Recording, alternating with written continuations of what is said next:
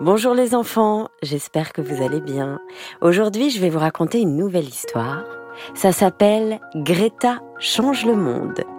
Histoire écrite et illustrée par Gabriella 5 et Vanille aux éditions Sarbacane.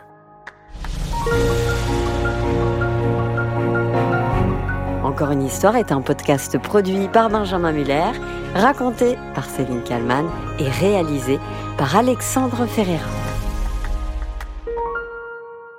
Depuis qu'elle était petite, on disait à Greta Éteins la lumière en sortant. Ferme le robinet quand tu te brosses les dents. Pas de spray, s'il te plaît. Finis ton plat, on ne gaspille pas. Mais on ne lui avait jamais expliqué pourquoi. Un jour, à l'école, elle découvre enfin la raison. C'est le réfauchement climatique, le rémouchement lunatique, le réchauffement climatique. Mais c'est quoi ça? Là où on marche, c'est notre planète.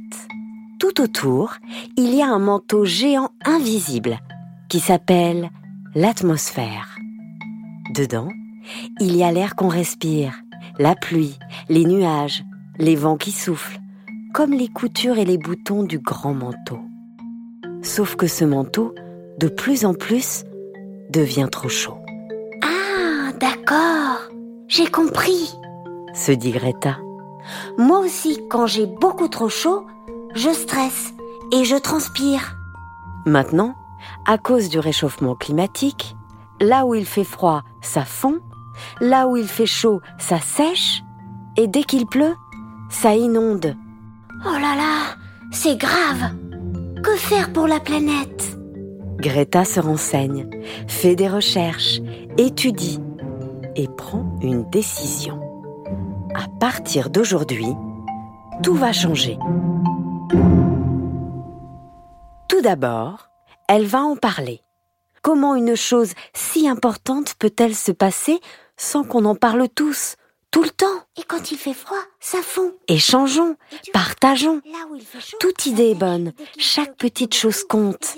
C'est la somme qui fait le total. Ça sèche, il fait chaud, chaud, chaud. Seconde chose, du respect pour l'environnement et pour tous les êtres vivants, de son voisin jusqu'à la plus petite plante. Un mot doux, un peu d'attention, un geste de partage. Chacun tous les jours peut faire sa part.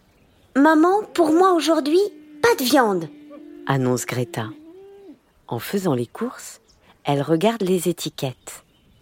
Achetons local, lisons les ingrédients. Pas d'huile de palme. Agissons en accord avec ce que nous pensons. Elle décide d'éviter les objets en plastique qu'on n'utilise qu'une fois et qu'on jette tout de suite après. Un vieux pull avec un trou, une demi-bouteille de gros carton. Tout se répare, se recycle, tout se transforme.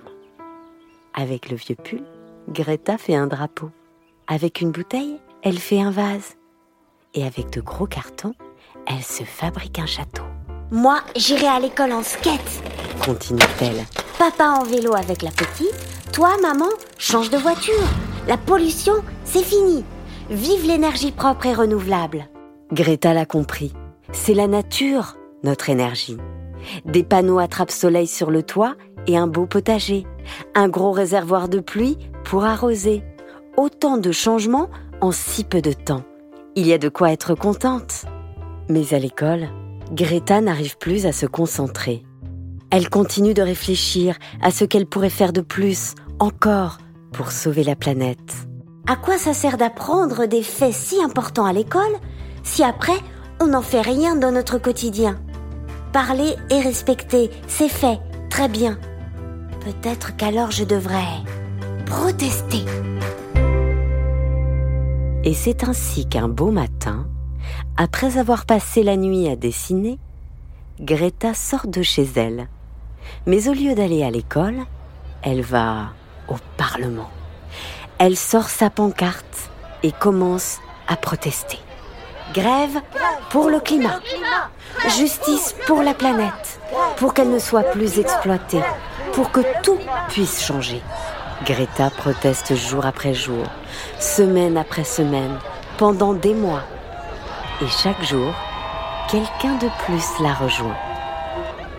Les mois passent, les nouvelles courent et partout autour du monde, d'autres enfants et même des grands descendent dans la rue pour protester. C'est une avalanche née d'un si petit flocon. Chaque vendredi, de Rome à New York, de Paris à Honolulu, on fait la grève pour le climat. On se bat pacifiquement pour les droits de tous, pour la justice, pour la planète, pour réchauffer les cœurs et refroidir l'atmosphère. Parfois, il est difficile de se faire entendre, c'est vrai. Mais comme Greta, toi aussi, tu as une voix. Même si elle est toute petite, parler, agir, protester, à force d'essayer, c'est comme ça qu'on change le monde. Il faut toujours avoir confiance.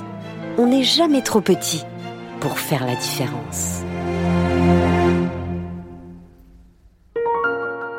Voilà, c'était Greta change le monde aux éditions Sarbacane. Histoire écrite et illustrée par Gabriella 5 et Vamille. Encore une histoire est un podcast produit par Benjamin Muller, raconté par Céline Kallmann et réalisé par Alexandre Ferreira. Les enfants, si cette histoire vous a plu, n'oubliez pas d'aller mettre plein d'étoiles sur Apple Podcast et sur toutes les autres plateformes où vous nous écoutez. N'hésitez pas aussi à nous envoyer des messages, ça nous encourage beaucoup pour la suite. Je vous dis à très vite pour de nouvelles histoires.